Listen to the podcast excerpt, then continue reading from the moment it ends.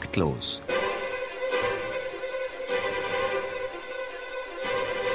Das Musikmagazin von BR Klassik und der neuen Musikzeitung.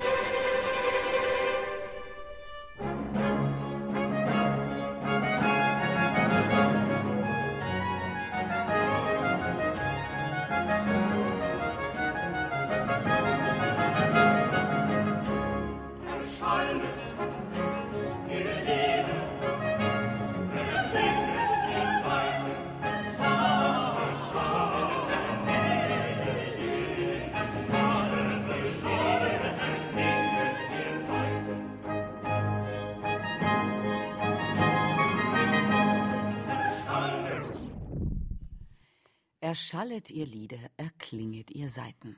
Keine Kunst verehren wir Deutschen so sehr wie die Musik und wir werden damit identifiziert. Deutsche Musik ist ein weltweit prägender Kulturbereich mit einer langen Tradition. Auch aus ökonomischer Sicht ist das Thema Musik durchaus nicht unerheblich. So war Deutschland 2013 der drittgrößte Musikmarkt der Welt, Tendenz steigend. Aber gerade im Zug der allgemeinen Ökonomisierung nahezu aller Lebensbereiche müssen wir uns vor Augen halten, dass die Musik nicht nur ein Wirtschaftsgut ist, sondern vor allem ein Kulturgut, das in öffentlicher Verantwortung steht und von öffentlicher Hand mitfinanziert werden muss, ganz im Sinne der UNESCO-Konvention zur kulturellen Vielfalt. Spielt unsere Politik da mit oder verkommt der musikalische Bereich zunehmend zur Marginalie unser Thema heute in Taktlos, Ausgabe 184. Und dazu begrüßen Sie Theo Geißler und Marlene Reichert. Mit Christian Höppner haben wir heute den Präsidenten des Deutschen Kulturrats und Generalsekretär des Deutschen Musikrates bei uns. Guten Abend, Herr Höppner. Guten Abend. Im Hauptberuf sind Sie Celloprofessor an der Universität der Künste in Berlin. Wofür braucht es mehr Energie, den Studenten ihr Instrument beizubringen oder den Politikern ihre kulturpolitischen Aufgaben? sagen wir mal, ich höre mehr äh, schiefe Querflötentöne äh, oder überhaupt Flötentöne bei der Politik. Die Studenten geben mehr Energie, die Politik gibt nur manchmal Energie, meistens nimmt sie Energie. Und was treibt Sie dann zu Ihren Ämtern? Die Zuversicht, doch noch ein paar Stellschrauben mit bewegen zu können. Und dafür gibt es auch schon zum Glück ein paar Beispiele. Zum Beispiel bei TTIP haben wir schon einiges bewegen können. Mhm. Musik zu organisieren und in die Gesellschaft hineinzutragen. Das ist auch eine besondere Begabung von Thomas Rietschel. Er ist seit elf Jahren Präsident der Hochschule für Musik und Darstellende Kunst in Frankfurt am Main. Äh, davor, davor war er auch mal kurz Generalsekretär des Deutschen äh, Musikrates, vermutlich eine besonders intensive äh, kulturpolitische Erfahrung. Willkommen bei Taktlos. Ja, guten Abend. Wie und wo lernt man Kulturpolitik, kulturpolitisches Handeln? Also ich glaube, am einfachsten lernt man es in der Praxis. Wenn man was will, wenn man was durchsetzen will. Und dann weiß man genau, dann muss man sich auf den Weg machen, dann muss man Politiker ansprechen und dann lernt man, wie das Geschäft funktioniert. Du hast gegen Ende deiner Amtszeit ja jetzt noch einen sensationellen Erfolg erzielt. Es wird in Frankfurt ein Kulturcampus entstehen und die Hochschule bekommt dort sicher einen super Standort. Äh, Rietschelsche Kulturpolitik erfolgreich wie immer? Äh, das würde ich jetzt, äh, das ist mir unangenehm, das an meiner Person festzumachen und ich glaube, es stimmt auch einfach nicht. Sondern ich glaube, manchmal kommt es darauf an, dass die richtige Idee zur richtigen Zeit am richtigen Platz ist. Und dass dann die richtigen Leute da sind, wo sich alles bündelt. Also aber du hattest die richtige Idee. Ja, aber die hatte ich schon vor acht Jahren. Ne? Und jetzt Ein bisschen war der Geduld Moment, muss man halt auch mal genau. haben. Ne? Ja. Äh, aber das ganze Ding kommt jetzt äh, sozusagen in Fluss und wird realisiert. Ja, das ist eine ganz große Chance für Frankfurt und auch für die Hochschule. Also die Grundidee ist, dass die Hochschule mitten in der Stadt ein neues Gebäude kriegt. Und zwar, sie kriegt es gemeinsam mit herausragenden Ensembles wie dem Ensemble Modern, mit herausragenden Wissenschaftsinstitutionen wie dem Institut für Sozialforschung, Ex-Adorno-Institut oder dem Max-Planck-Institut für empirische Ästhetik dort. Und das wird ein Zentrum, was, äh, sagen wir mal, die Ausbildung natürlich in eine ganz andere Zusammenhänge stellt und von daher auch für die Musikausbildung unglaublich interessant ist. In der vergangenen Legislaturperiode war Agnes Krumwiede Bundestagsabgeordnete der Grünen. Als Pianistin und Klavierpädagogin war sie Sprecherin für Kulturpolitik und Obfrau der Fraktion im Ausschuss für Kultur und Medien. Den Wiedereinzug ins Parlament hat sie nicht geschafft. Momentan arbeitet sie als selbstständige Klavierlehrerin in Ingolstadt und ist aber weiterhin politisch aktiv als Vorsitzende des Bezirksverbandes Oberbayern von Bündnis 90 Die Grünen. Guten Abend, Frau Krumwiede. Guten Abend. Das ist ein ganz schönes Pensum für eine alleinerziehende Mutter eines dreijährigen Klavierlehrerin, die Politik. Wie machen Sie das? Das geht ehrlicherweise natürlich nur mit Unterstützung der Großeltern und durch einen Kita-Platz, das ist ganz klar. Mhm. Diesmal hat es nicht geklappt mit dem Bundestagsmandat. Wollen Sie nochmal antreten? Da bin ich mir noch nicht so ganz sicher. Also ich meine, ähm, eins ist ganz klar, ich, mein Herz schlägt für die grüne Politik und das ist, wird auch weiterhin so bleiben. Und wohin mich das dann noch führt, das weiß ich nicht. Mhm. Sie waren kulturpolitisch engagiert im Parlament. Wie haben Sie das erlebt, wenn es um Kulturfragen gegangen ist? Ist das von Wichtigkeit? Wird einem da zugehört oder herrscht da großteils Desinteresse? Also ich kann äh, nicht bestätigen, dass viele denken, dass die Kulturpolitik keine große Rolle spielt, weil ich glaube, die Kulturpolitik jetzt zumindest im Bundestag, weil nur darüber kann ich sprechen, spielt genauso eine große Rolle, ähm, wie laut man ist. Mhm. Also man kann schon was bewegen. Natürlich geht es da um Kleinigkeiten. Also den großen Wurf, den schafft man jetzt in einer einzigen Legislaturperiode in der Opposition noch dazu nicht. Aber ich glaube, wenn man was bewegen will und wenn man klare Ziele hat und es einem dann auch gelingt, über die Parteigrenzen hinweg äh, ein paar Bündnisse für die Sache zu schließen, dann kann man schon was bewegen. Mhm. Hilft es da, wenn man ein bisschen Musik macht und äh, ein bisschen musikalisches Leben in dieses äh, Bundesgemäuer äh, reinbringt? Auch das kann unter Umständen helfen. Auch das ist schon vorgekommen. Ich habe auch schon mal für eine Tanzstiftung, damit die Geld bekommt, äh, eine Mozart-Sonate gespielt. Donnerwetter. Unser heutiger aktiv musikalisch-politischer Gast, da ist Moritz Eggert. Der ist vielfach ausgezeichnet. Kompositionspreis der Osterfestspiele Salzburg, Siemens-Förderpreis, Alexander Zemlinski-Preis. Er setzt sich mit sämtlichen Genres auseinander, äh, ist überhaupt nicht festgelegt auf äh, eine bestimmte Musikrichtung, ist vielfältig ganz einfach.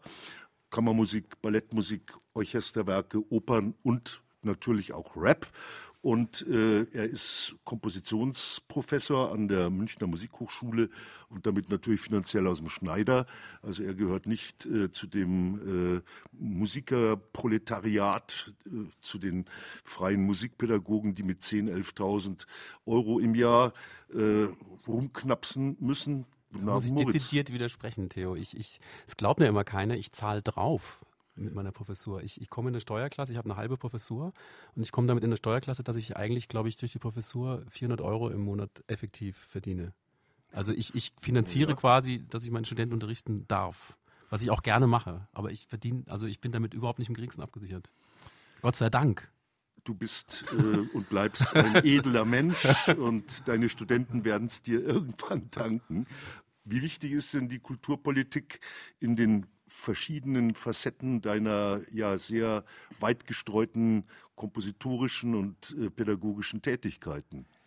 Ja, es ist mir schon sehr, sehr wichtig. Also ähm, wobei ich, glaube ich, verschiedene Rollen auch so ausprobiert habe in meinem Leben, ähm, beim Deutschen Komponistenverband zum Beispiel. Und das ist so diese Funktionärsrolle ist nicht so mein Ding, habe ich irgendwie gemerkt. Also das ist äh, für mich schwierig. Das, äh, ich bin lieber jemand, der so am, am, von, von draußen vielleicht die Sachen beobachtet, das kommentieren kann. Aber natürlich finde ich das eine ganz wichtige Arbeit, die da viele Leute machen und ähm, unterstütze das auch voll.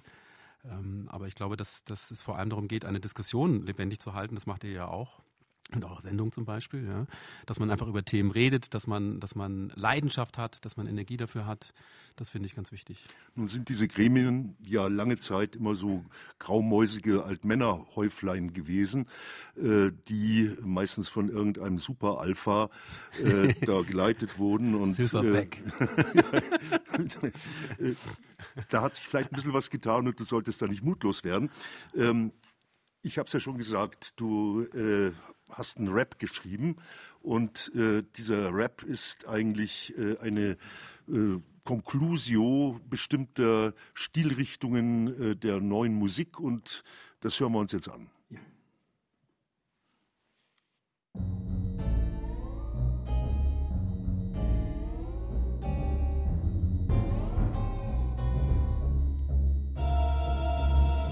Hier ist MC Lunaire und seine Darmstadt-Bitches. Wir zeigen euch die Musik unserer Zeit. Also setzt euch hin und hört schon zu. Unsere Happy New Year Sound bläst euch weg im Nu. Wir sind die coolsten Motherfucker aus der Hood. Schert uns nicht, ob ihr uns schlecht findet oder gut. Melodie ist Bourgeoisie und so auch Harmonie. Alles, was zu schön klingt, ersetzen wir mit Anarchie. Wir reisen um die Welt, so ist unsere Sitte. Bei Stipendienvergaben rufen wir laut Bitte, Mr. Moneyman, gib mir Geld, dann bin ich dein Held. Weil ich super ernsthaft bin, hab ich nur Sirius im Sinn. Zeigen, dass Musik ist so krass wie die Hölle und besser als dein Scheiß auf alle Fälle. Neue Musik, moderne Musik, wie geht es dir? Ohne meine Birkenstocks werde ich zum Tier. Ich trage immer schwarz und mein Geruch hält lang an, aber ich weiß den Kontrabass, Klarinetten, Tonumfang. Unsere geilsten Bitches sind Komponistinnen. Ihre coolen Beats könnt ihr niemals entrinnen. Darmstadt-Style, tanz den Serialismus. Darmstadt-Style, tanz den Serialismus. Darmstadt-Style, tanz den Serialismus. Wenn du uns nicht magst, sagen wir nur, verpiss dich. Sparlinger Zimmermann, Stockhausen und Bullies ficken deinen Dieter Bohnen, sind die größten Hooligans. Nono Carter, Hensefeld, McKay, Chelsea, kleiner Kiss. Wenn du die noch nie gehört hast, red ich dir zum hohen Fist. Theodor Wiesengrund Adorno ist der Mann, der so einfache Dinge kompliziert sagen kann. Kein Gedicht mehr, nach Auschwitz keine Schönheit mehr. Bist ein dummer Loser, wenn es irgendwie klingt wie vorher. Klaus Stefan Markov ist so krass gescheit. Wenn du seine Texte liest, hast du's niemals geschnallt. Es ist mir wurscht, wenn du mir sagst, das ist kein Hit. Denn mein serielles Komponieren ist der geilste Shit. Meine zwölf Tontropen bringen dich in die Klapse. Wenn du ihnen zuhörst, wird dein Hirn voll zur Matsche.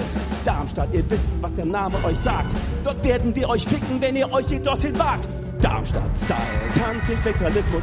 Darmstadt-Style, Tanz den Spektralismus. Darmstadt-Style, Tanz den Spektralismus. Bist doch einfach nur ein Loser und wir sagen, verpiss dich. Ihr Arschlöcher denkt, neue Musik ist Pop. Dass wir viel krasser sind, geht euch nicht in den Kopf. Lass mich in Ruhe, Andrieu, du in deinem Frack. Deine Scheißkreise Mucke geht mir sowas auf den Sack. Justin Bieber, willst du wissen, was ich von dir denke? Dass ich dich im U-Boot in der Nordsee versenke. Übers Radio kommt dann mein neuer Marsch mit dem Text, schickt dir deinen Pop tief in den Arsch. Unsere mikrotonalen Melodien sind die neueste Schule. Direkt aus Wien. Stadionkonzerte sind für uns nicht der Rahmen, denn in unseren Konzerten kennen wir jeden beim Namen. Ihr denkt an Geld und ihr seid Rattenfänger, aber euer Schwanz ist klein und meine Partitur ist länger. Spektralismus, Minimalismus, Avantgarde, Devantgarde. Alles, was gut ist, macht uns so richtig hart. Darmstadt-Style, tanz den Tee Adorno. Darmstadt-Style, tanz den Tee Adorno.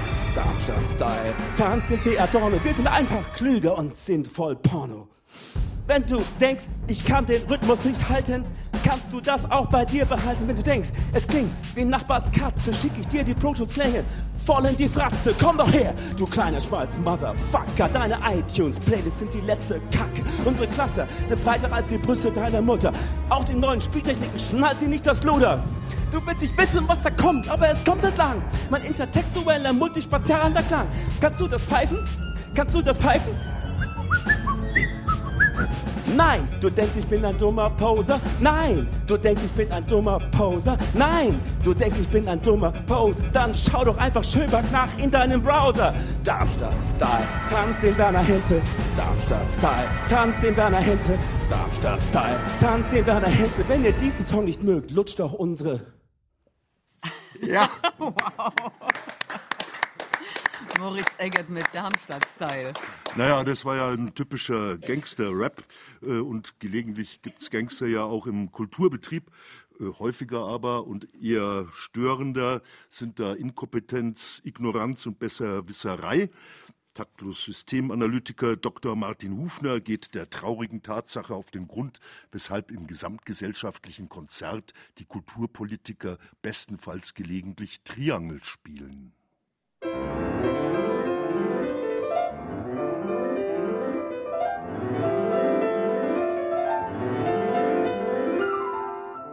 Kulturbetrieb ist Mangel- und Mängelwirtschaft.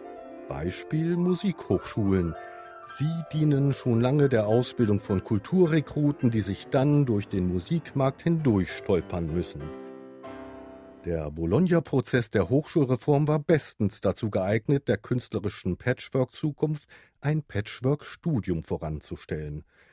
Herauskommen nachbesserungsbedürftige Musiksoldaten, auf die dann Nachschulungsakademien ebenso warten wie ein Heer von Kulturberatern, damit die Künstler nicht ganz im durchökonomisierten Meer versinken. Die Kulturberater warten, wie dermaleinst Moses auf seine Schutzbefohlenen wartete, um diese dann ins gelobte Land, wo Milch und Honig fließen, überzusetzen. Aber die Kulturschleuser von heute führen leider nur von einer Wüste in die nächste, während die intelligenten und mit Kapital ausgestatteten Kulturschaffenden mit dem Flugzeug von einem Kulturflughafen zum nächsten düsen. Vitamin B und plastischer Chirurgie sei Dank.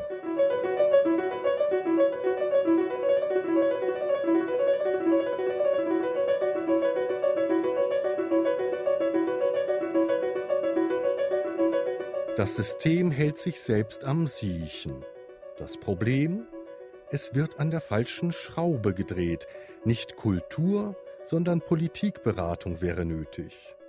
Das Kulturland müsste von Grund auf erst gepflügt werden, damit man es überhaupt längerfristig und nachhaltig bewirtschaften könnte.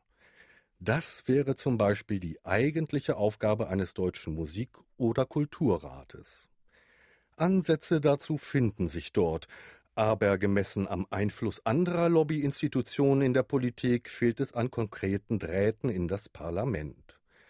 Wenn dann auch noch so zarte politische Pflänzchen wie Agnes Krummwiede kaum eine Legislaturperiode im Bundestag konkret wirken können, sieht man leider, welche Bedeutung auch die Parteien intern der Kultur zumessen. Sie, die Kultur, ist bestenfalls ein Blumenbeet im geschützten Innenhof des Reichstagsgebäudes mit der höhnisch tönenden Inschrift der Bevölkerung. Unterdessen macht sich das Heer der Kulturberater auf den Weg, dieses kulturpolitische Vakuum in klingende Münze zu verwandeln. So kann das nix werden.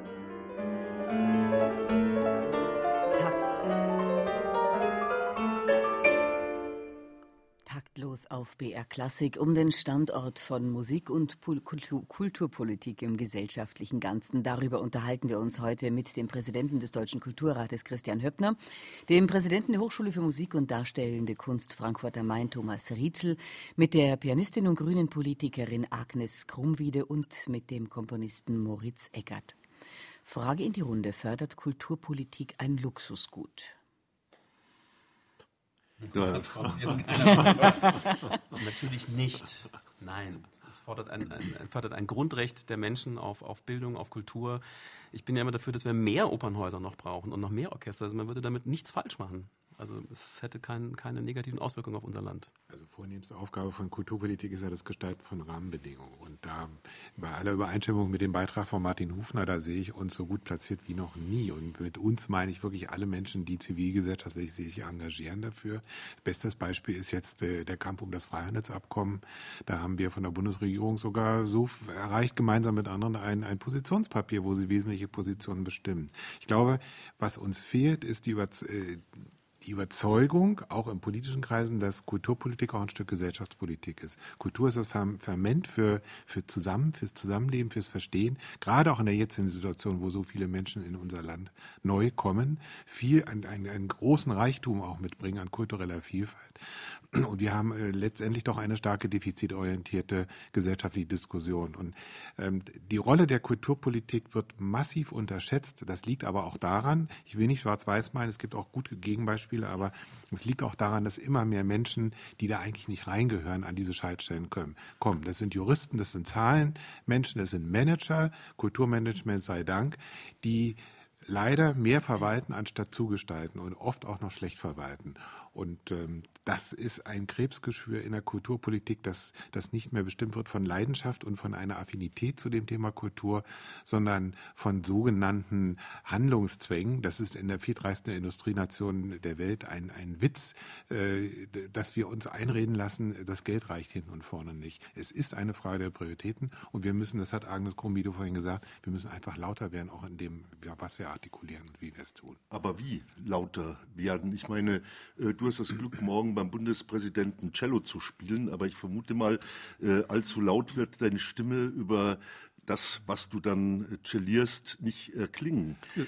Lauter werden, zum Beispiel bei der TTIP-Demonstration. Es hat massive Kritik gegeben, es hat massiven Widerstand gegeben, es hat massive Versuche seitens der Regierungsparteien gegeben, dass der Kulturrat sich nicht an dieser Anti-TTIP-Demonstration beteiligt.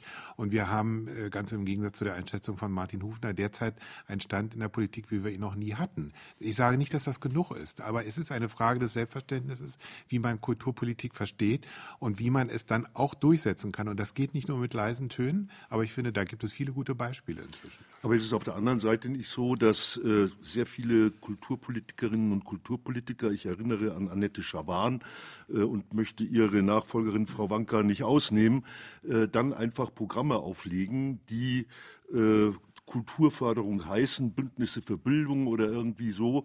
Und dann äh, kommt die große Gießkanne. Äh, und das Wichtigste ist aber, dass der Name der äh, entsprechenden Ministerin möglichst oft genannt wird im Zusammenhang mit irgendwelchen Aktionen. Und das hat dann mit Kultur überhaupt nichts zu tun, sondern nur äh, aus meiner Sicht mit äh, Marketing äh, für diese entsprechende Ministerin. Und da dementsprechend äh, hirnrissig sind zum Teil dann auch die Verteilungsmechanismen dieser Projekte. Da fehlt es an Kompetenz. Also, lieber Thiel, Entschuldigung, da muss ich widersprechen. Das sehe ich nicht so. Ich finde, gerade auf der Bundesebene kann man zwar die Frage stellen, wie weit ist das Konzept basiert, aber wir haben da exzellente Beispiele einer, einer gestaltenden Bildungs- und Kulturpolitik. Ich sehe das Problem vor allen Dingen da, wo Kulturpolitik Rahmen geschaffen werden, nämlich auf der kommunalen Ebene und auf der Landesebene. Wenn man in die Stadt Berlin schaut, haben wir eine desaströse Situation mit der derzeitigen Bildungssenatorin Sandra Scheres, die wirklich sich nicht nur das verrotten lässt, was da nicht mehr funktioniert, sondern sie interessiert sich schlichtweg nicht dafür. Und dieses Desinteresse finde ich das Allerschlimmste. Äh, wir haben einen sogenannten Kulturstaatssekretär, der gar nicht begreift, welchen Mikrokosmos er äh, da eigentlich zu bearbeiten hat. Die, die Tendenz, dass immer mehr Kulturressorts einfach beim Ministerpräsidenten oder beim regierenden Bürgermeister, beim Stadtoberhaupt ressortieren und dann im Grunde genommen so ein Blümchendasein führen als ornamentales äh, äh Gestaltungsmarkt Marktmöglichkeiten sozusagen. Das sind alles Krebsgeschwürentwicklungen, die gehören beseitigt. Wir brauchen starke Kulturpolitiker und Kulturpolitiker vor Ort und die gibt es auch. Äh, ja. Ich, ich, glaube trotzdem, dass, dass man nicht ganz beiseite schieben kann, dass auch die Bundeskulturpolitik ähm, noch stärkere Akzente setzen könnte. Also man hat schon sehr, sehr darauf gesetzt, auf dieses Programm Kultur macht stark. Und das hat einfach, ich, man kann es nicht anders sagen, das hat ganz eklatante handwerkliche Fehler. Und die liegen vor allem daran, dass man hier noch ein Paket äh, anbietet, das sich im außerschulischen Raum stattfindet finden soll. Und das kann nicht die Lösung sein, ja. Und dann bleibt es eben bei der Projektitis. Und das ist ja eben sowieso das, die große Krankheit der Kulturpolitik, die natürlich auch immer damit bedingt ist, dass Politiker ja wiedergewählt werden wollen und wieder aufgestellt werden wollen. Und was eignet sich da besser, als äh, ein Gebäude zu beschließen oder ein Projekt aus dem Boden zu stampfen? Dass das dann eben nicht besonders nachhaltig konzipiert ist, das liegt eigentlich auf der Hand, wie es ist. Ja? Vollkommen d'accord, aber wenn man jetzt die äh, sozusagen den Gegensatz aufstellt zwischen äh, Projektitis ist schlecht recht und äh, vollkommen richtig ist, dass die Infrastrukturförderung einfach fehlt. Also es gibt zu wenig Investitionen in langfristige äh, Programme, aber trotzdem können Projekte natürlich auch etwas bewirken. 230 Millionen sind nicht wenig, die handwerklichen Mängel kann ich auch bestätigen, aber die Idee an und für sich die finde ich gut. Wir müssten erreichen, dass mhm. es mehr Bindungswirkung gibt, auch beim Einsatz der Bundesmittel auf der Länder- und Kommunalebene. Denn oft werden diese Mittel, die da hingewiesen, für was ganz anderes verwendet. Also ich will mal einen, einen Bericht aus der Praxis bringen, nämlich meine Beobachtung sowohl auf Landes- wie auf kommunaler Ebene. Ein ganz großes Problem ist, dass es keine Kulturpolitiker mehr gibt, die aus innerer Überzeugung raus für, das, für die Werte eintreten, die, für die äh, derjenige steht, der Kunst und Kultur macht und vertritt. Die sterben einfach aus. Und in der jüngeren Generation sind sie nicht mehr da. Und das ist auch auf anderen Ebenen der Gesellschaft so, dass in Entscheidungspositionen, also Frankfurt ist ein wunderbares Beispiel. Früher kann man darüber denken, wie man will über die Deutsche Bank, aber früher war es selbstverständlich, wer Vorstand der Deutschen Bank ist, dass der sich kulturell stark engagiert. Das spielt heutzutage überhaupt keine Rolle mehr. In den Entscheidungspositionen kommen Leute nach ganz anderen Kriterien. Kultur kommt da nicht mehr vor. Und das führt genau auch auf dieser Ebene zu dem Thema, dass dann nur noch Projekte lanciert werden, mit denen man sich als Politiker profilieren kann und herausstellen kann. Und dass eine langfristig gedachte Kulturpolitik, die vielleicht ziemlich unspektakulär ist, dass die nicht mehr vorkommt. Also das ist mir jetzt ein bisschen zu schwarz gemalt, also nur ein bisschen so, ja, weil ich auch glaube, dass, dass, dass wir da jammern, ähm, das tun die anderen Bereiche genauso. Und zwar genau die Bereiche, wo Werte geschaffen werden. Werte, von denen man ausgeht, dass sie unendlich vorhanden sind. Also man muss bloß mal mit den Milchbauern sprechen. Ja. Es sind also immer diejenigen, die die Werte schaffen, ähm, die zu kurz kommen und die man nicht genügend wertschätzt. Und ich glaube, da liegt eben auch ein bisschen der Denkfehler. Und ich glaube, daran mhm. muss man eben arbeiten. Und das hat schon was mit der, mit, mit der Bewusstmachung zu tun, dass wenn wir Qualität wollen, also sei es jetzt in der Nahrung oder eben auch in der Kultur, dann muss man die fördern, weil es wird zwar Kreativität geben, ob man sie jetzt fördert oder nicht, weil das gehört zur mhm. menschlichen Natur. Aber man muss auch anfangen, über Qualität zu sprechen. Und dann muss man eben weitermachen. Dann muss man auch die Qualität der Methoden, die man anwendet, hinterfragen. Weil ich glaube, dass es gute Ideen gibt und gute Programme, ja das steht völlig außer Frage. Aber ich glaube, an der Umsetzung fehlt es. Und ich glaube, woran es eben auch fehlt, ist eine bessere Vernetzung von Kulturpolitikern eben mit Leuten aus der Praxis und auch Methoden, die sich noch besser etablieren müssen. Also wenn ich mir irgendwie angucke, wie der Musikkindergarten meines Sohnes äh, funktioniert, wo wir einmal waren, da sind wir rückwärts wieder hinten rausgegangen. Also das, ich glaube, da gibt es noch ganz, ganz viel zu tun. Aber es gibt, die, es gibt die Beispiele der Menschen, die diese Leidenschaft, die du Thomas gerade genannt ja. hast, die diese Leidenschaft mitbringen. In Regensburg äh, sind neue Planstellen bei der Musikschule geschaffen worden, vollkommen atypisch eigentlich für die Bewegung, weil er gesagt hat, ordentlicher Musikunterricht braucht, braucht. Ja, es gibt sie aber. Und warum gibt es sie? Weil da Menschen stehen, die eben nicht äh, das Musikleben als Juristen äh, Dschungel betrachten oder rein unter betriebswirtschaftlichen Gesichtspunkten, sondern die auch eine Botschaft haben, die auch eine Überzeugung leben und die politisch umsetzen wollen. Und die Menschen Menschen gibt es auch weiterhin. Ich wäre deshalb nicht so äh, dabei zu sagen, es ist eine Generationenfrage. Ich glaube eher, das ist eine Zeitgeistfrage. Die Ökonomisierung aller Lebensbereiche, die Theo Geister in seiner Anmoderation angesprochen hat, die durchwebt natürlich auch Besetzungspolitiken. Also ich würde gerne ähm, anregen, dass man das Problem auch ein bisschen globaler mal sieht. Also was wir, wir, wir kommen jetzt zu unserer Diskussion so der, der, der Kultur in, in den Regionen und in den Städten und so weiter. Das ist natürlich auch eine ganz wichtige Frage, aber ich würde das wirklich globaler sehen. Also ich meine, wir leben jetzt in einem Zeitalter, wo es Tendenzen gibt, religiöse Fanatiker, die der Kultur selber den Krieg erklärt haben. Und dann finde ich, ist die Kultur auch in gewisser Weise die beste Waffe, mit der man darauf antworten kann, auch die friedlichste Waffe, die viel effektivere Waffe, als irgendwelche Bomber irgendwo hinzuschicken. Ähm, denn es geht um so ein, irgendwie geht es darum, was hat Kultur in unserer Gesellschaft für eine Rolle? Und wir als Deutsche, weil wir so verwöhnt sind in gewisser Weise auch, wir jammern ja auf hohem Niveau. Also das dachte ich vorhin, dass Sie das sagen wollen. Ne? Weil uns geht natürlich, ich meine, ich habe ja mit vielen ausländischen Studenten zu tun, die kommen aus Australien, aus China. Und ich meine, für die ist das hier das, das Land, wo Milch und Honig fließen. Ja, das ist ja Wahnsinn. Die wollen gar nicht mehr weg. Die haben hier Möglichkeiten, die die in eigenen Ländern nicht, nicht haben. Und wir müssen einfach mal verstehen, dass, wie viel wert das ist und wie wichtig das auch als europäische Rolle im, in der ganzen globalen äh, Situation im Moment einfach hat, was Kultur bedeutet. Ja, und das ist ein ganz wichtiger Punkt, den Herr Eckert hier anspricht. Das muss man sich nämlich wirklich mal angucken. Ähm, was ist denn eigentlich das Erste, wogegen äh, demokratiefeindliche Systeme angehen? Ja. Es sind immer die Künstlerinnen und Künstler, ISIS, Taliban zerstören Kulturdenkmäler und auch die Anschläge in Paris waren ein direkter Angriff auf unsere Kultur und unsere Freiheit. Das heißt aber im Umkehrschluss, wenn es das ist, was terroristische Vereinigungen islamistische Extremisten als die größte Bedrohung empfinden, nämlich die Kultur, unsere westliche Kultur und unsere Freiheit, dann heißt es doch, dass das die Güter sind, die wir am allermeisten schützen müssen.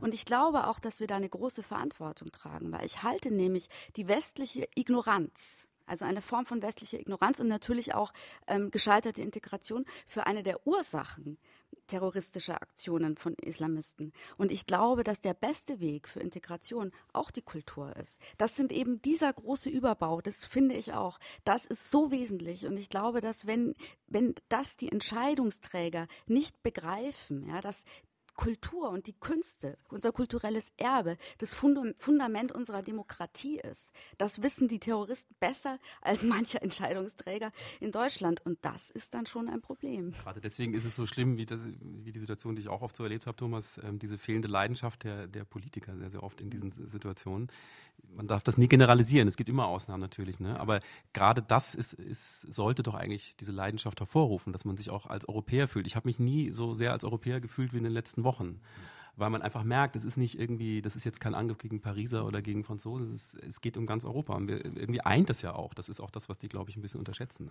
Aber das wäre ja ganz genau äh, eben die Herausforderung, äh, tatsächlich Kulturpolitiker zu kreieren, äh, würde ich jetzt Thomas Rietschel äh, eigentlich äh, in die Hochschule transportieren, äh, Kulturpolitiker zu formen, die diese Leidenschaft in sich tragen, die eine hohe Kompetenz haben und die dann möglicherweise eben auch innerhalb der Parteien anders auftreten, als sie es äh, bisher tun. Äh, Agnes Krumwiede war überhaupt keine kleine oder feine Stimme äh, im Bundestag. Die hat sich da äh, ganz prächtig, mächtig äh, präsentiert, fand ich, mit ganz ausgezeichneten Reden, die man auch äh, im Internet äh, immer noch angucken und anhören kann. Ähm, aber an der Stelle äh, haben wir doch ein ganz großes Defizit und ich frage mich, ob nicht unsere Medien, die ja früher äh, auch Volkserziehungs äh, Anstalten, vielleicht sogar in teilweise etwas äh, zeigefingeriger äh, Manier waren, ob nicht die auch mit dem Transport an seltsamen äh, gesellschaftlichen Subwerten daran schuld sind, äh, dass ein Bewusstsein um Kultur, um die Bedeutung von Kultur, wie es eben äh, formuliert worden ist, ganz einfach drastisch geschwunden ist und dass Thomas Rietschels These, dass die jüngere Generation äh, da ganz anders empfindet, durchaus äh, Hand und Fuß hat. Ja, ich finde, bei den Medien ist ja eines, eines interessant, dass, dass es diese, sagen wir mal, Leitmedien gar nicht mehr gibt. Und dass die, die äh, wenn ich meine Kinder und die Generation ja, die meiner Kinder ist, angucke. Das ist durchaus ein Leitmedium. Ja, das ist das letzte Leitmedium, was es noch gibt. Äh, aber wenn ich die angucke, dann differenziert sich das unglaublich aus. Auch was die jetzt schon hören an Musik. Also früher gab es, dann hat man, also die Beatles, das war dann irgendwie, sage ich jetzt mal in meiner Jugend dann, das haben wirklich fast alle gehört. Also in der Klasse meines Sohnes gibt es, glaube ich, inzwischen zehn verschiedene Richtungen, was die hören und das wird immer individueller. Und da finden ganz äh, Veränderungen statt, von denen ich auch manchmal sage, ich verstehe die auch nicht ganz. Was geschieht eigentlich da? Und ich habe aber das Gefühl, das ist eine ganz grundsätzliche Änderung, die da im Gange ist, die auch unser Kulturleben betreffen wird. Aber könnte es nicht sein, dass unsere Eltern unter Umständen auch mal gesagt haben, dass sie bestimmte Dinge nicht verstehen? Natürlich, na klar. Und äh, zu dem Leid. ich will das nicht werten. Ja, ja, ne? nee, nee, darf man. Nein, werten. nein, das darf man auch nicht. Geht, geht mir schon auch manchmal so, dass ich mir denke, aha, interessant, verstehe ich jetzt nicht so. Aber zu den Leitmedien wollte ich sagen, dafür werden die Leitmedien im Sinne von die leichten Medien immer mächtiger und, ähm, und äh, ja, vermitteln völlig andere Werte und eine ganz andere Art von Kultur. Bei uns gibt es jetzt Musik. Moritz Eggert hat sich auf den Weg zum Flügel gemacht und wir hören ihn mit seinem Song der Bordellballade Do You Like Animals nach einem Text von Franz Stefan Griebel alias Franz Sobel. Und danach Nachrichten aus der Welt der, Wahren, der Schönen und der Gutmenschen mit Berenike Beste. Ich muss nur warnen vorher sagen, das ist ein Stück über Eventkultur. Das sollte ja auch ein bisschen das Thema sein, über fehlgeleitete Eventkultur. Und es gibt einige Aspekte dieses Textes, ähm, die ja, sagen wir mal, äh, vielleicht veranlassen könnten, dass sie das Studio verlassen, sicherheitshalber, weil sie sich nicht strafbar machen wollen. Das sage ich nur vorher zur Warnung. Das wird auch erklärt in dem Lied. Do you like animals? Haben Sie schon mal mit einem Tier, sind Sie dekadent? Genug degeneriert, es muss ja nicht immer gleich Schwein sein. Manchmal erfrischt auch eine Wüstenspringmaus im Darm Do you like animals? Haben Sie schon mal mit einem Tier, einem Hund, einem geblasenen Pferdeschwanz, in Arsch in einem Popo gebohrt? Wissen Sie, wie gut Ziegenkäse schmeckt? Do you like animals? Do you like animals? Do you like? Do you like? Do you like? Do you like animals? Haben Sie schon mal mit einem Tier? Man singt so schön dabei, es klingt wie oh je, le, lo, le, lo, e, le, la, la, uh, la, la, bau, bau, la, la, mu, grunz, grunz. In die Mäuler von Goldfischen gefickt, einen Affenschwanz gekaut oder ihren werten Kopf im Kuhurin geduscht. Auch könnt man sich so schön verstecken im Geschlecht von einem Elefantenbecken, einem Kater in die Eier beißen oder es machen wie Leder mit dem Schwan. Do you like animals? Haben Sie schon mal mit einem Tier? Man singt so schön dabei, es klingt wie oh je, oh je, oh je,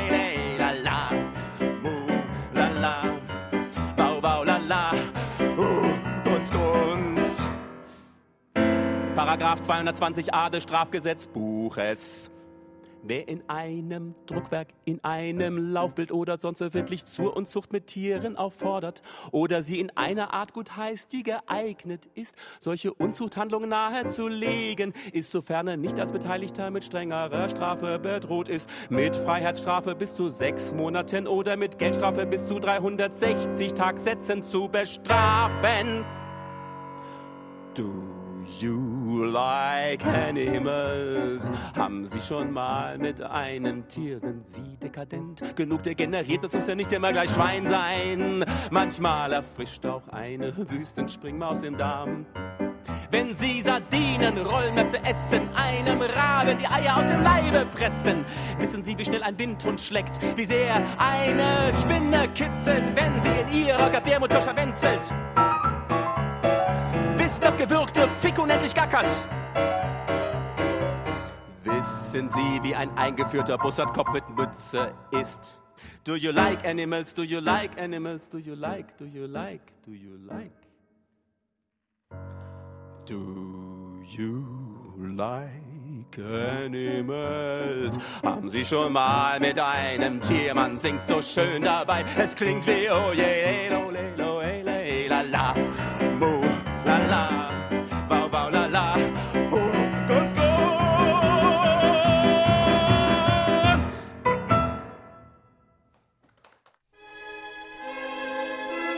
Taktlos die Nachrichten. München, Hamburg. Soeben gab der NDR bekannt, einen mindestens gleichwertigen Ersatz für den abgewiesenen Schmalzbarden Xavier Naidu in Sachen European Song Contest gefunden zu haben. Deutschland wird jetzt von Moritz Eggert mit der Hardrock-Ballade Ich bin so sauer auf Franz Beckenbauer vertreten. Mangels eigener Tasteninstrumentkompetenz wird ihn die berühmte Konzertpianistin Agnes Krummwiede am Keyboard begleiten. Mountain View Berlin. Google kauft das gesamte deutsche Musikleben. Nach internen Berechnungen kostet das nichts. Denn so erwirbt Google auch sämtliche Musikrechte, die bislang von der Verwertungsgesellschaft GEMA wahrgenommen werden. Man wirtschafte sich damit sozusagen zukünftig in die eigene Tasche. Die Streitigkeiten zwischen der Google-Tochter YouTube und der GEMA gehören damit der Vergangenheit an. Als Geschäftsführer wird der Präsident des Deutschen Kulturrates Christian Höppner agieren. Das ist ein Sieg gegen das transatlantische Handelsabkommen TTIP, so Höppner in seiner Inauguralpressekonferenz, denn damit könne das Musikleben nicht mehr Gegenstand dieser Verhandlungen sein. Leipzig. Der Energiegetränkehersteller Red Bull investiert 100 Millionen Euro in das Gewandhaus Leipzig. Nachdem eine Studie der Handelshochschule Leipzig ermittelte, dass jeder in diese Musikinstitution investierte Euro mit dem Faktor 2,5 zurückfließe, interessiert sich auch die Wirtschaft für dieses Modell. Es verspricht Renditen, die weit über dem liegen, was man auf den traditionellen Finanzmärkten erreichen könne. Das Red Bull Orchester wird sein Portfolio zudem um einen Verleihservice für Flügel aller Art erweitern. San Diego. Bei einer Auktion erzielte John Lennons einst für 50 englische Pfund erworbene Drittgitarre einen Preis von 2,4 Millionen Dollar. Bob Dylans Klampfe hatte kurz zuvor nur knapp die Hälfte eingebracht. Empört und in seiner Eitelkeit tief getroffen, stellte Dylan jetzt seine original abgekaute Hona Mundharmonika für einen Startpreis von 5 Millionen Dollar bei eBay ein, inklusive seiner Original-Zahnprothese. Frankfurt. Bundeskanzlerin Angela Merkel hat sich an der Frankfurter Hochschule für Musik eingeschrieben. Sie studiert im Rahmen des Prima Canta Programmes in Privatstunden bei Präsident Thomas Rietschel Kinderchorleitung. Ich sehe im Erwerb dieser Kompetenz die letzte Möglichkeit, mein Kabinett, speziell die CSU-Minister, in ein produktives Arbeitsbewusstsein zu lenken. So Merkel bei einer Betriebsversammlung der Panzerschmiede Kraus-Maffei. Taktlos auf BR Klassik über den Standort von Musik und Kulturpolitik im gesellschaftlichen Ganzen. Und unterhalten wir uns heute mit unseren Gästen, dem Präsidenten des Deutschen Kulturrates Christian Höppner, dem Präsidenten der Hochschule für Musik und Darstellende Künste in Frankfurt am Main Thomas Rietschel und der Pianistin und grünen Politikerin Agnes Krumwiede sowie mit dem Komponisten Moritz Eggert. Lass mich ausreden. das habe ich schon immer getan und werde es auch immer tun. Die Frage ist, wie schaffen wir es, dass die Musik, ich widerspreche da dem äh, Präsidenten des Deutschen Kulturrates und dem Generalsekretär des Deutschen Musikrates, wie schaffen wir es, dass wir der äh, Musik, der Kunst, der Kultur innerhalb der Politik einen besseren Stand, ein stärkeres Stimmchen äh, verschaffen? Können die Hochschulen da was unternehmen? Liegt es vielleicht daran, dass die Verbände zu stark rivalisieren, zu äh, sehr sich abgrenzen und dann nicht wie der Deutsche Sportbund irgendwann äh, einmal so viel korrupte Kohle kassiert haben, dass eh schon alles egal ist, äh, aber B sich zusammentun äh, und wirklich, äh, so wie es einmal jetzt geschehen ist im Bereich der TTIP, äh, Demo in Berlin. Aber auch da muss man sagen, waren es ja nicht nur die Künstler, die äh, sich gewehrt haben, da waren sehr viele andere gesellschaftliche Gruppen noch beteiligt. Wie können wir es schaffen, dass die Musik, die Stimme der Musik einen angemessenen Stellenwert innerhalb der Politik bekommt, damit sie auch im Verteilungskampf um Gelder entsprechend erfolgreich sein kann. Es herrscht wieder große Ratlosigkeit. Nein, ist, ich glaube, es gibt eine Antwort, die ist genauso richtig, wie sie vor 20 Jahren richtig war. Der, der, die Grundlage dafür wird gelegt in den Schulen, dort, wo alle Kinder sind. Und die Grundlage ist die Situation des Musikunterrichtes in den Schulen.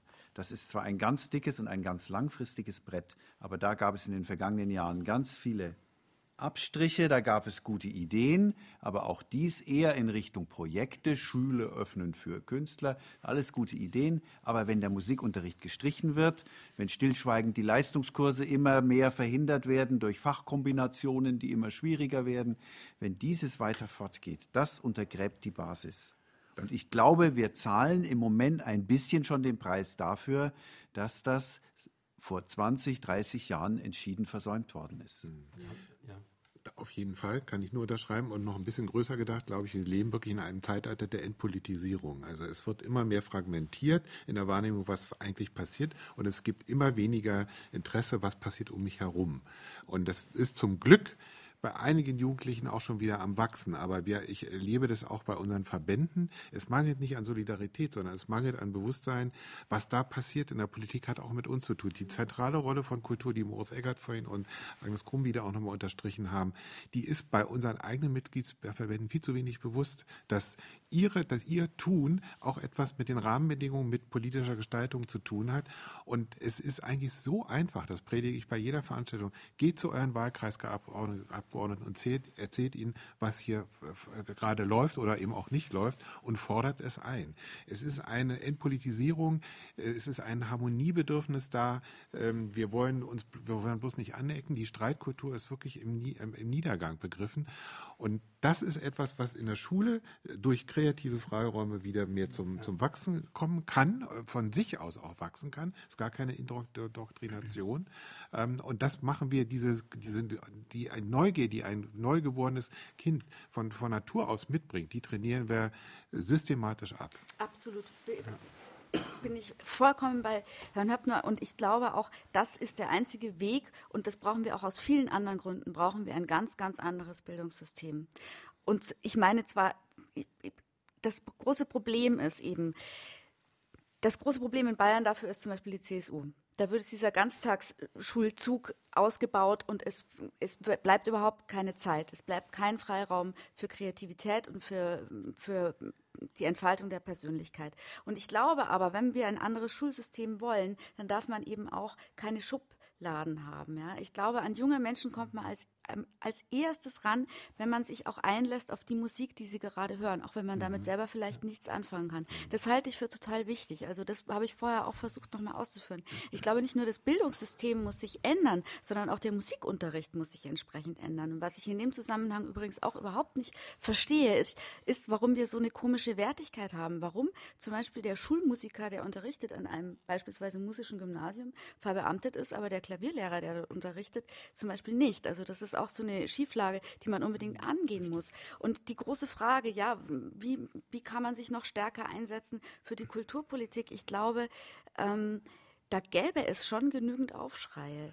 Das Problem ist, dass die Menschen oft nicht verstehen, dass dass es auch schnell vorbei sein kann. Das begreifen gerade die Menschen in Weimar zum Beispiel, wo das mhm. Opernhaus vor der Schließung steht. Was passiert? Die Menschen demonstrieren so lange und ich bin sehr optimistisch, dass das so nicht laufen wird. Die werden diese Opernsparte nicht kürzen, mhm. weil der Aufschrei laut genug sein muss. Sie haben vorher TTIP erwähnt. Auch da glaube ich ganz sicher, dass es nicht so laufen wird, wie wir alle befürchten, sondern dass alles noch ein in Anführungszeichen gutes Ende nehmen wird, weil die Proteste laut genug sind. Leider begreifen die Menschen immer erst, wenn es fast schon zu spät mhm. ist, was für ihr Leben existenziell wichtig ist.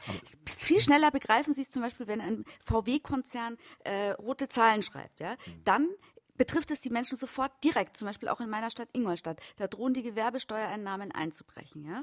Das ist was, was die Menschen sofort existenziell spüren. Ja, auch das Theater hat darunter zu leiden, aber die Leute werden auch weiter Theater spielen. Ja?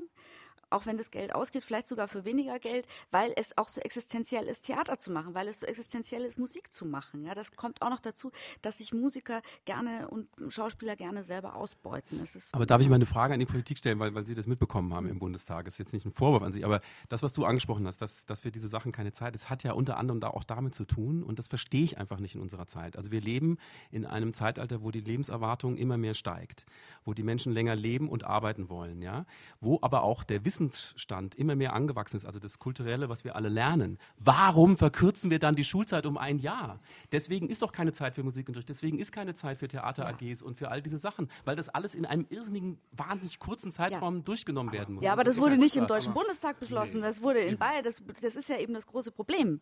Ja, ich das meine, was heißt Problem? Das ist unsere Struktur. Die, die, es ist nicht keine Zeit vorhanden, sondern es ist einfach, äh, die Prioritäten sind nicht da. Ich erlebe das doch bei den Eltern, die kommen äh, früher als Musikschulleiter, äh, die fragen äh, nicht danach, wenn sie die Wahl haben, soll mein Kind im Kindergarten Chinesisch lernen oder, oder mhm. musikalische Früherziehung, dann gibt es immer mehr Eltern, die sagen, nee, wir müssen es fit machen für den Wirtschaftskreislauf. Mhm. Das ist das eigentliche äh, Problem. Was ich glaube, wir da für ein perverses Denken uns irgendwie angeeignet. Also das ist doch ja, wer hat das Leben angeeignet und woher kommt's? Ja. Also ich will noch mal was Positives sagen, weil ja. äh, ich habe auch Zuversicht und die Zuversicht, die habe ich als Hochschulleiter, weil ich sehe, wie viele junge Menschen es gibt, die unglaublich gut ausgebildet sind, die total begeistert sind für ihre Kunst und die sich auch ihren Weg suchen und ihren Weg finden. Unter zugegeben unglaublich schwierigen Bedingungen. Aber es schreckt sie auch nicht. Und die positive Seite ist ja auch, wenn ich das jetzt sehe, bei uns im Umfeld, es gibt so viele Konzerte wie noch nie. Es gibt ein großes Interesse und große Begeisterung für zeitgenössische Musik, für Experimente, für Ungewohntes und es gibt auch ein Publikum dafür. Also es bildet sich irgendwo auch eine, äh, da auch eine Gegenbewegung von unten. Und ich fände es wichtig, auch auf die zu gucken und mal zu schauen, wie können wir diese Kräfte auch nutzen, denn die sind da und wirksam. Es gibt auch, also kann ich ganz klar, es ist jetzt vielleicht ein bisschen sehr schwarz-weiß, was wir gerade gemalt haben, aber ich finde, man muss es auch ein bisschen, ein bisschen über, überzeichnen, weil wir lassen zu viele Potenziale einfach am Wegesrand liegen, mhm. Äh, die nicht geschöpft werden. Es gibt die, die sich durchsetzen und die ihren Weg finden, äh, vollkommen d'accord.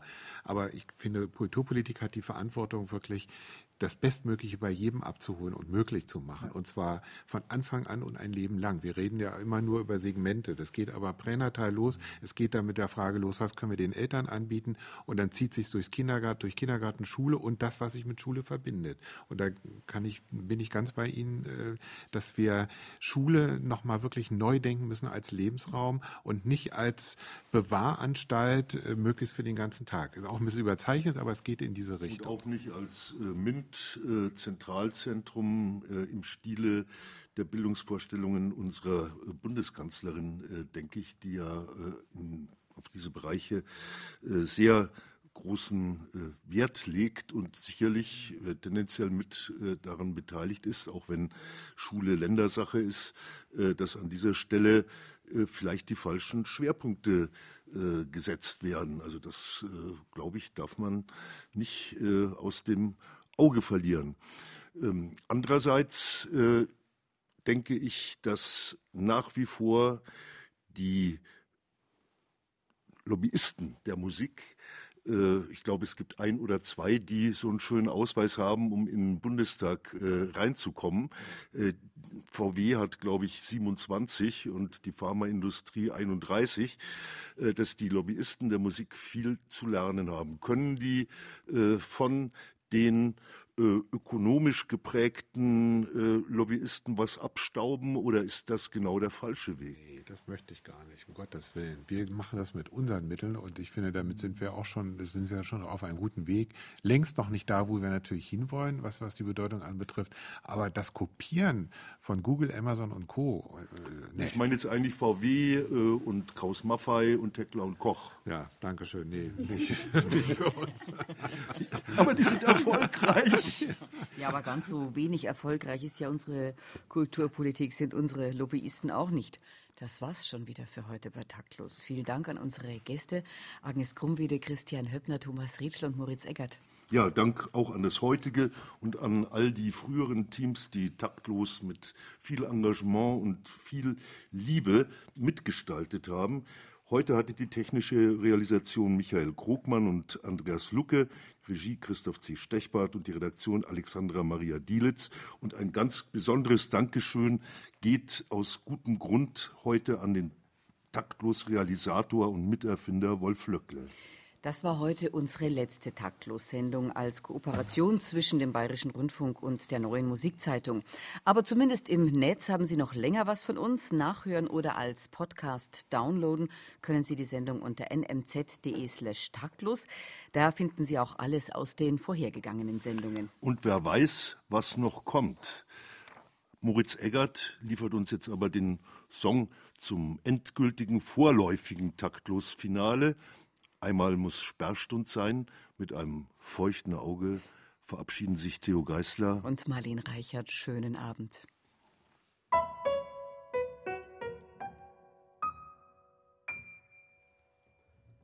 Einmal muss Sperrstund sein, einmal ist aus. Ein reicht's mir dann. Einmal ist Schluss und aus. Einmal ist jeder dran, redet's jetzt kein Stuss. So weit kann keine Blödheit gehen, so dumm ist kein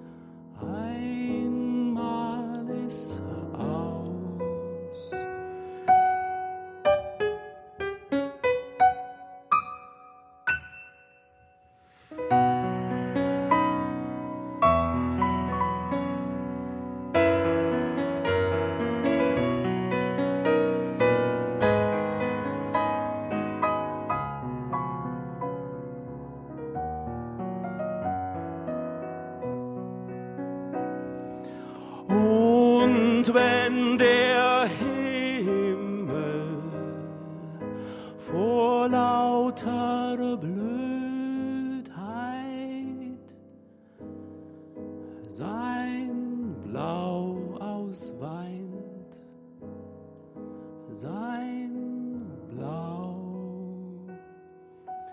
Und wenn der Herr Gott vor so viel Deppen seinen Garten zusperrt, die Dummheit vererbt